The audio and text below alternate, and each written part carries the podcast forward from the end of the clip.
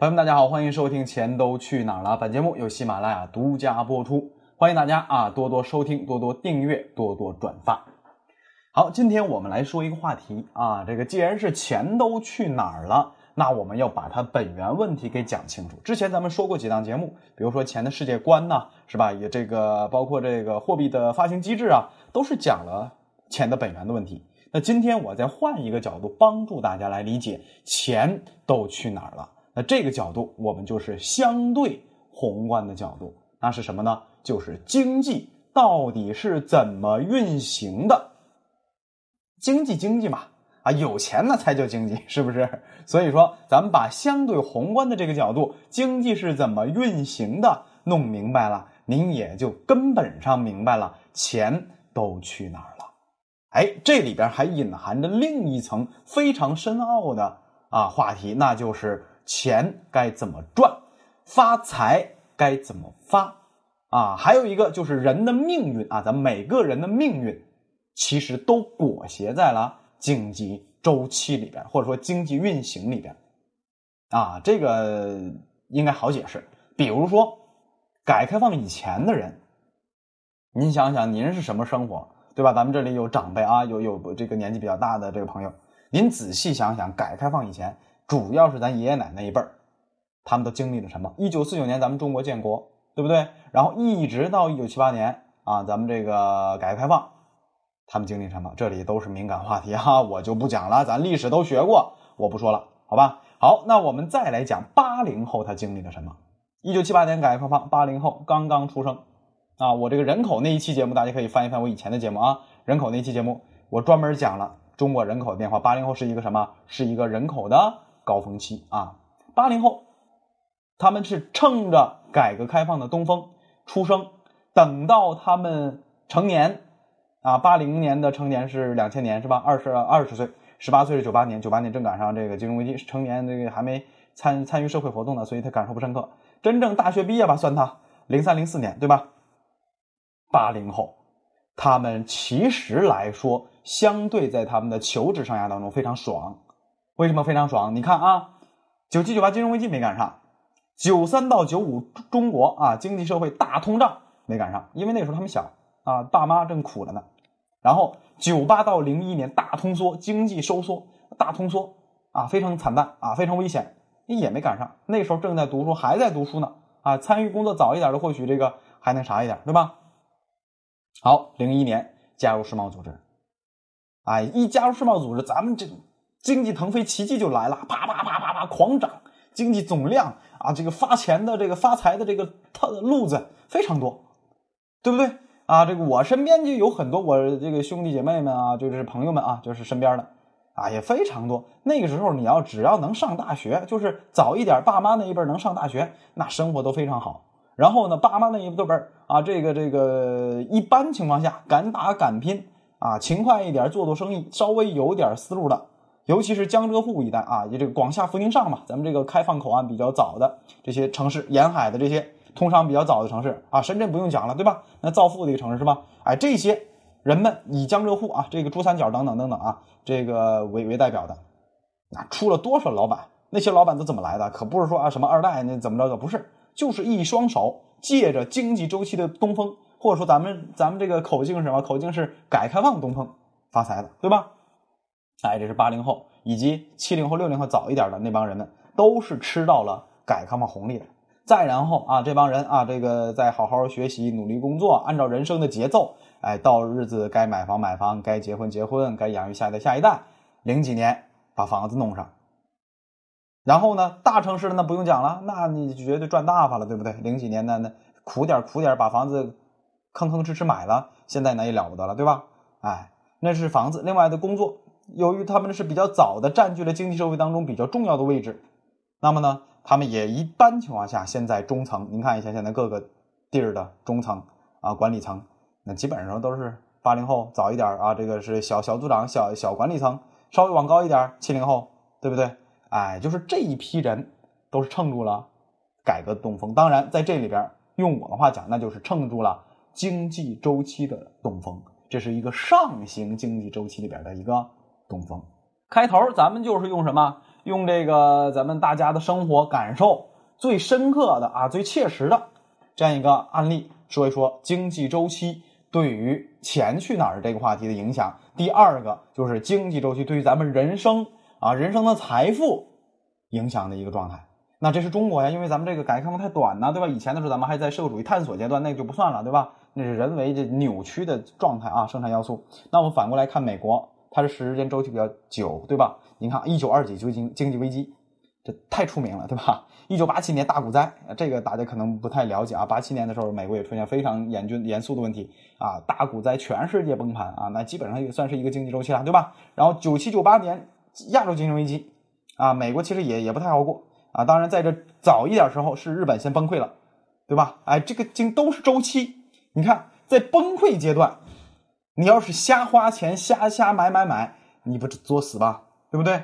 但是在经济上行阶段当中，你就敢借钱，敢这个做生意的，咱们就敢敢使劲敢，使劲搞，对不对？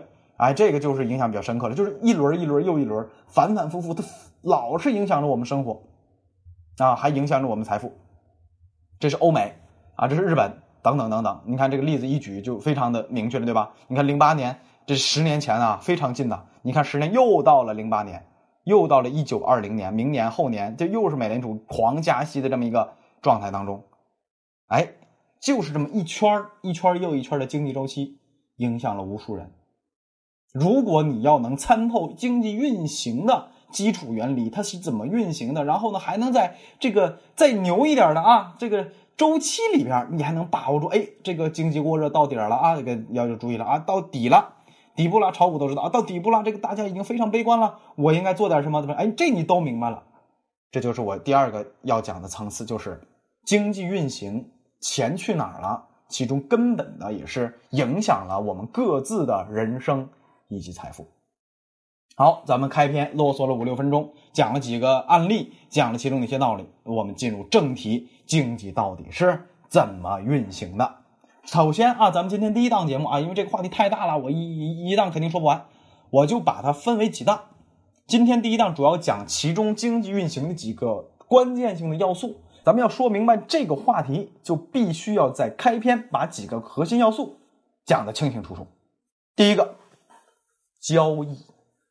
当代社会基本上就是钱和物，或者是服务吧啊，因为这个你给我捏个脚啥的也也算这个物啊，就是钱。物或者服务进行交易，比如说你花一百块钱买了我一瓶红酒，哎，你这一百块钱给了我，我就得到一百块，然后你得了一瓶酒，对不对？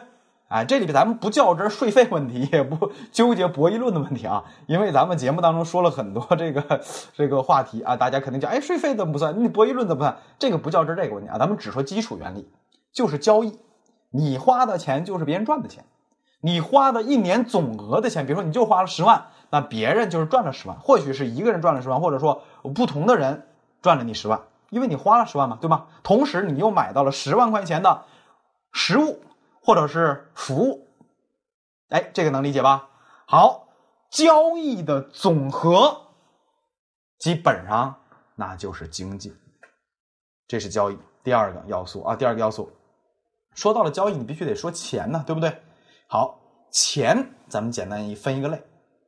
主要分两大面啊，因为钱的分类很多，你从不同的角度能分出一堆来。咱们今天就通过两个大面给分，一个是你有的钱，或者说你的财富也行啊，你的房子、车啊，你你什么什么都算上，是吧？现金也都算上，这是你有的。另一种是什么？另一种是你没有的，但是你可以依靠自己的信用啊，我讲信用啊，我我怎样怎样，你跟个人借也行，你跟银行借都行，你能借到的钱。所以这里就非常非常关键，钱呢有两种，一种你有的，一种是你借的，对吧？那第二种你借的这个钱呢，咱们就专门解释一下，信贷，这个就是信贷。那信贷等于什么？或者说约等于什么？现在约等于债务。你靠你的信用借了一百块钱，你就欠别人一百块钱，这是债务，对不对？好，债务又是什么？债务其实就是我们常听说的杠杆儿。哎，这杠杆可能大家这个债务到杠杆，这个可能理解的稍微困难一点。我给大家举个例子，你拿三十万买一套一百万的房子，首付三十万，剩下跟银行借七十万，这个时候你欠多少？欠银行七十万，对吧？你这是债务，对吧？这是你的信贷，对吧？这是你可依靠你的信用借的钱，对吧？那么杠杆是怎么回事？哎，杠杆其实就是你这个三十万的本金除以或者比上你借的这七十万，那就是三比七的杠杆，变成一比几，基本上是一比二点几。啊，简单说就是两倍多的杠杆，你就是用了两三倍的杠杆买了一套房子。哎，这就是杠杆。上面我们讲了一个人花的钱就是别人赚的钱，那这里就有一个小逻辑：你花的越多，别人挣的也就越多。那挣的越多的人的信用也就越好，对不对？哎，你你去银行借钱，比如说我去银行借钱借一万块钱，人家银行一看，哦，可以啊，延费可以啊，我我借你。然后来了一个一直都没工作的人去银行借钱，你觉得他能借到一万吗？借不到，对不对？从来都没有工作过，也没什么，也不是什么二代，什么都没有啊，就这么一个人，他不可能跟我一样也能借到一万吧？所以这里边就是挣的钱的越多的人，信用也就越好，同时可以借到更多的钱。那么借到更多的钱，他干嘛？不可能在家里囤着吧？他得花出去，对不对？要不然你借他干嘛？是吧？所以他又要花花更多的钱。与此同时，循环往复，这里边就有一个话题了：可以无限循环吗？必须不行啊，对不对？要不然呢？咱们之前讲了那么多话题，比如说刚刚讲过的明斯基时刻，咱们前两档节目啊，这人明斯基就讲了，其中有这个融资者是吧？这庞氏融资者，这投机性融资者，对冲性融资者等等等等，然后还把这个经济分为周期，有这个过热的，有崩溃的，有衰退等等等等。其实这个周期的变化和融资者地位的不同，就是跟我刚才讲的这个信贷。关系紧密，或者说它就是决定性因素，啊，这里边由于信贷，由于借钱，它就产生了什么？产生了信贷周期，而信贷周期，大家再导我前面说的逻辑啊，信贷周期又是什么？就是您交易的周期呀，对不对？你这个一轮一轮又一轮，你交易就是你花的钱，别人赚的钱，然后呢，你你由于信贷赚的更多，然后别人也是花的更多，别人赚的更多，循环往复，你看。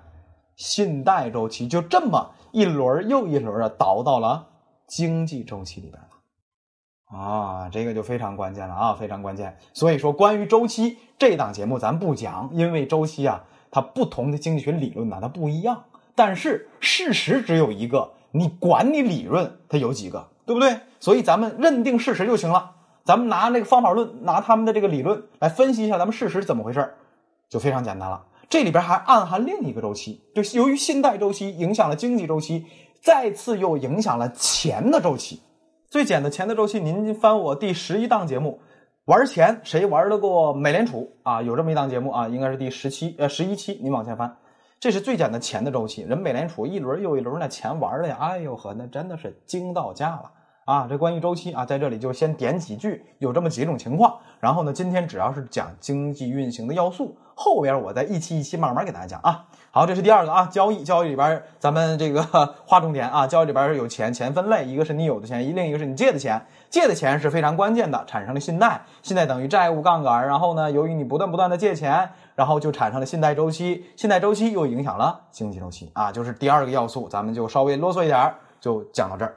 第三个要素，生产，生产也有很多种啊，比如说你生产一双鞋，啊，我我做红酒生意啊，这个大家也打广告啊，大家喜欢红酒啊，又是经济又实惠又好喝的好酒好红酒，您就找我啊，这个微信呃加我微信啊，找我私信就都行啊。好，我酿一瓶酒，或者说你给我捏个脚啊，这个服务也算生产，对吧？盖一栋楼盖一个小区都算，哎，主要就是一个实物一个是服务，都算生产。那么有了生产，就必须有什么生产效率？你一天做一双鞋，我一天做一百双鞋啊！这里边有价格价值，我们就不不展开了啊。简单就说就是效率的问题。那一般来说，整个社会生产率的提高会带来更多的财富啊！这个我觉得大家应该能理解吧？比如说，呃，两百年前清朝时代，老百姓活成什么德行，对吧？连灯都没有。啊，这这这水泥地啊，不是水泥地去了，土地土炕啊，这北方叫土炕，南方是啥也不知道啊。这个，然后呢，这个这个这吃生老病死，你你你怎么想都能想明白，几百年前，对吧？你看社会生产率经过几次大的工业革命之后，蒸汽时代、电气时代、信息时代，咱们现在虽然说啊，咱们还是有穷人，但是总体来说，从居住、吃喝、医疗、教育啊，包括咱们用食能机，对吧？这都是生产率的提高带来了什么？带来了财富。这里边我们就可以简单回答上一个要素里边，信贷周期里边，我们说了，你不可能一直借钱，然后一直循环往复，大家一直前进，不可能。那一定会有一个临界点，它借不到钱，然后呢开始收缩，对吧？那么这里的生产率就可以让上边我们讲的信贷周期尽可能长的往上走，就那临界点呢越来越远，那就是提高生产率。比如说蒸汽时代，然后过一段时间电气时代，然后到了咱们近现代是什么信息时代？几次工业革命就推着人类不断进步，啊，这是生产率。但是这里边我要着重说一点，生产率一般情况下它是非常稳定的。几千年人类历史，你说才几次工业革命，才几次啊，让我们的生产率大幅提高，就那么几次，对不对？几千年人类历史才那么几次，所以说生产率这个问题，一般情况下在经济周期短周期里边，它是可以忽略的，但是在长周期里边，比如说我们之前讲过啊，信贷周期是五到八年，短的、长的，那那三五十年、百十年都完全有可能。如果这么拉长再看，生产率就非常重要了，对吧？所以这一个看长，一个看短啊，这里边您明白就行了啊，明白就行了。好，这是生产和生产率第三个要素，第四个要素，经济部门啊。之前这个宏观节目我讲过很多次，经济部门啊，经济活动当中就是三个：政府、企业、居民，就三个。说白了就是呃，做生意的、当官的和老百姓，这个这个大白话了啊。那这里边。就非常关键了，谁借钱，谁穷，谁富有，对吧？哎，这个就更复杂了。今天还是那句话，讲要素不讲其中深奥的东西，后边我们慢慢讲。哎，这三个部门啊，就是比较关键的，说清楚。然后呢，由于金融业或者主要是银行吧，它这有个比较特殊的位置啊，所以呢，有的时候也会把这个金融业或者说这个银行业单独拎出来。啊，单独拎出来这四个部门，但是但是这里边不重要，反正您知道这几个方向就行啊。所以在经济部门里边，我们之前我印象印印象当中，我应该是节目当中提过几次啊，关于杠杆的问题我提过几次，就是呃，央行货币执行报告一季度当中，一季度报告啊，二季度报告我翻了半天没有这关于杠杆率的介绍啊，就一季度就是二零一八年的三月份，咱们的杠杆率，政府企业都是下降的，就是杠杆率债务问题啊都下降的，居民是飙升的。然后呢，总体杠杆率就经济活动、社会经济活动当中总体杠杆率上升的，啊，这个是一个数据吧，就提醒大家一下啊，就是现在我们什么情况，跟大家分享一下。好，今天啊几个关键性的要素说明白了，然后该点的点我也都点到了，再然后就是开篇，咱们用什么？用一个大家经历过真实的感受，尤其是中国咱们自己的发发生的状态，七零后、八零后啊、九零后啊，大家都能有有不同的感受。那同时呢，关于日本呢，包括美国呀，咱们几个经济危机啊，几个轮回呀，也都简单点了一下。哎，今天是一个开门见山的这么一个什么，一个抛砖引玉的啊，这么这一个小话题，现在做出来，然后啊，明天咱们再一步一步的给大家引申。后天、大后天，反正假期嘛，这个抽空我基本上都把这节目都录好了啊，就是更新就可以了啊。咱们再好好讲一讲经济周期怎么回事，再讲一讲经济运行是怎么回事。好，今天先到这里，感谢大家收听啊！还是那句话，咱们喜欢的朋友多多分享啊！这个希望大家能够常常关注我，支持我。明天再见。